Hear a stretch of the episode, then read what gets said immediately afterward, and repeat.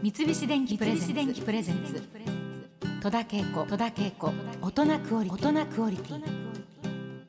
さあそれでは早速お客様をご紹介いたしましょう。プロボディデザイナーで疲労回復専用ジムゼロジムのエグゼクティブプログラムディレクター松尾いつかさんです。どうも初めまして、はいよろしくお願いしま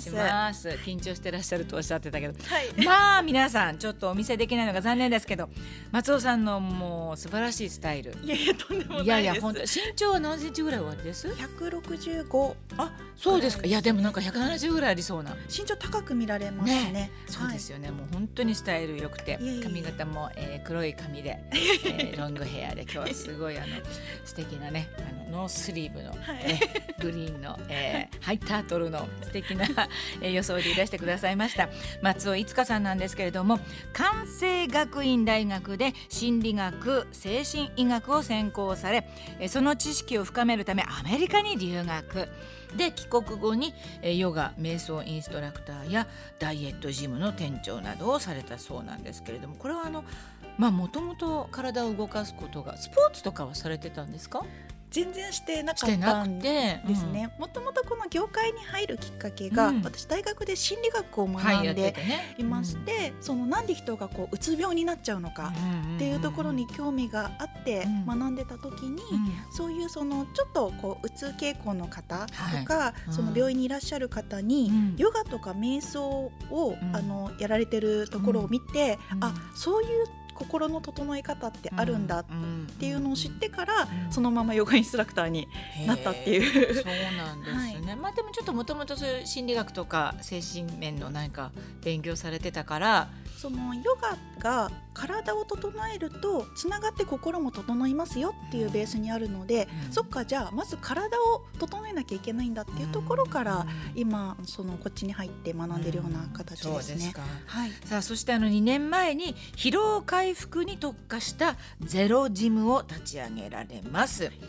まあ、そもそも疲労回復とジムってすごく不一致感が、そう。だってありますよね、うん、ジムって体力をつけに行くとか、はい、私なんかむしろ朝起きて体調のいい時じゃないとジムに行けないって思ってる派なんですけれども そもそもの疲労回復のために行くジムというふうに考えていいわけですか？そうですね、うん、あのちょっとゼロジムっていうのが変わった背景を持ってるんですけどもともとビジネス書の出版社が立ち上げてるジムあそうなんですか。ですね、うんうん、でそのビジネススキルを発信してるとこに、うん。うん、ビジネスパーソンの方にコンディションの領域を提供し始めたんですね、はい、その疲れない呼吸法とか、食事とか、それのコンテンツの反応がすごくよくて、うん、じゃあ皆さんやっぱこう今は知識とか情報っていうよりも、そのコンディションの方に悩みが強いんじゃないかっていうところから、それを整える場所を作ろうっていうことでゼロジムが立ち上がってます。脳パフォーマンスを上げる瞑想法とかマインドフルネスとかっていうところの反応が良くて、リアルにそれを実践できる場所を作ろうっていうところから、そのプログラムに内容を入れてますね。はい、瞑想で脳疲労を取ろうっていうところを打ち出しているんですよ。脳疲労ね、はい、あなたの疲れは脳から来てるんじゃないですか？いやもう絶対そうだと思ってるんです。だから私としてはでも分かりやすくはねヘッドスパに行って、はいはいはい、なんかこう柔らかくするとか、はい、まあそういうことしか思いつかないけれども。そうじゃなくてちゃんとこう脳の疲労が取れるっていうことですね。そうですね、うん、一回そのマインドフルネスを使いながら、うん、この自分の思考を止めたりとか、うん、頭の中を真っ白にしたりとか、少しこうぼーっとする時間を、今それが失われてるいやもうぼーっとなんかしてられないものね。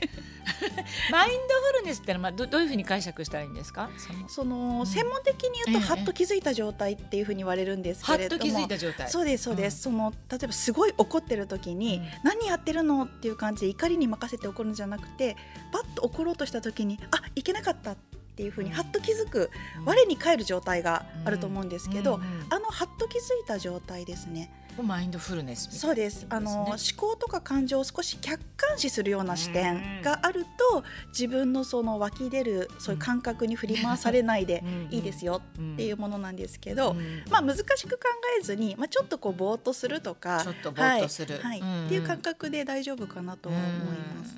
なるほほど、はい、まあそのいつかさんが立ち上げられたゼロジムというものなんですけれどもまああの皆さんになんか分かりやすくこういったところですよっていう時はどんなふうにあの表現されてますか？最高のゼロの状態になるっていう。まあそういうことはリセットっていうかまあそうですリセットってよく皆さん言うけれどもまあ、本当にゼロ。そうです。もう脱力した状態ですね、うん、でそれこそ考え事やめるとか力を抜くってむ結構難しいんですよ。うん、で常に緊張状態だったりとか、うん、あのお仕事を忙しくされてると、リラックスしようと思ってもできないのでそれをプログラムを通して体とあと頭の中とリセットして脱力していきましょうっていうものですね。そこが難しいんですよね。えー、松尾いつかさんの疲労回復メソッドで大切な要素は、えー、睡眠運動呼吸食事に気を配ることだそうですね。まあ、これあのベストだと思いますけど、私もね なかなかねっていう感じなんですけれどもあの健康には良質の睡眠が欠かせないというのはもう皆さんご存知だと思うんですけれども前の日にもう限界だなと思って、まあ、例えば私なんかはセリフを覚えたりいろんなことを覚えたりする作業がもう日々毎日それに追われてるんですけどやっぱり寝て朝起きた時に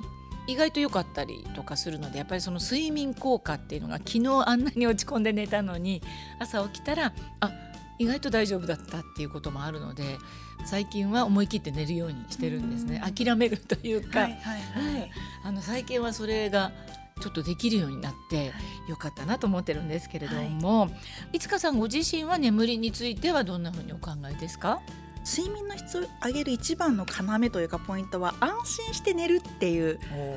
ことなんですよ。はい、自分でリラックスして大丈夫だっていう感覚で寝ることが大事で、はい、意外にこうお仕事のことが頭の中にあったりとか、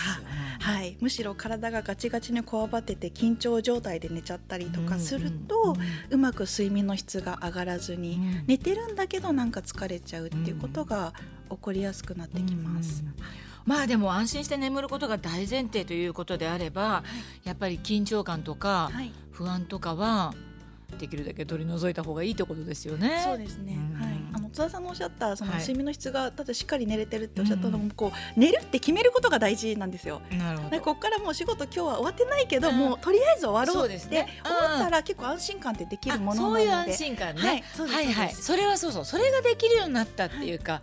ちょっといい加減になったのがもういいっていう感じで。ここまででいいんだっていう感じで寝るっていう、まあそういう意味では少しあの安心じゃないけれども、まあ、寝るっていう体制を決めて寝るっていうことですよね。そうですね、うん、はい、もう決めても区切りをつけるっていうことはすごく重要です。うん、あとあの寝る時の姿勢とかってありますか？これも、まあ、枕の高さなんかと関係してくるんですけど、うん。はい、ちょっと推奨してるのは、しっかりこう胸を開いてあげる、今その姿勢スマートフォンとかパソコンの長時間利用で、猫背で背中が丸まってそこ胸が閉じてる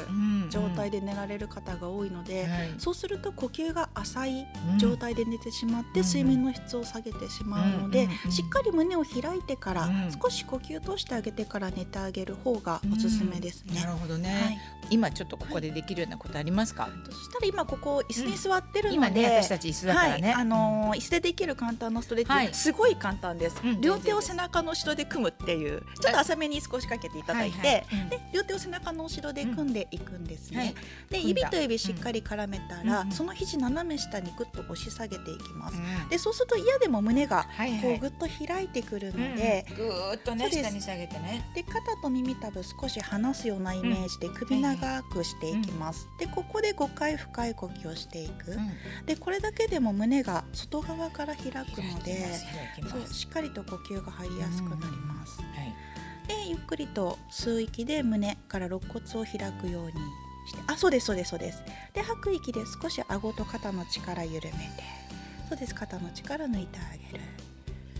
っていうのもゆっくりとしていきます。うん、これをね、はい、5回ぐらいやる。はい、はい、ですね、うんうん、プラスアルファできるなら、うん、もうそのまま頭を右に倒していただいて、うん。はい、そうすると首が伸びてきますよね。ね。はい、今あの首にもストレス溜まってる方がすごく多いので、特にパソコンで目が引っ張られちゃうんで、うんうんうん、でこれをちょっと左右にしてあげて、首のストレッチもしてあげると、そのこわばってる肩首周りがリセットされて、あの呼吸も深まってはいきます。そうですね。もうあの本当に簡単な動きで、はい、あのまあ、私たちは、えーと、舞台やったりする時特にあのもう毎日そのストレッチはするんですけれどもやってても必ずあの一晩寝て一日過ごしたらもう必ずまたなんかこう起こってきてこうね、詰まってくるのでそうですね、うんまあ、もう一年中なんか時間があったらちょっとほぐしていた方が絶対いいっていうことですよね。そうですね、うん、はい、はい、三菱電機プレゼンツ。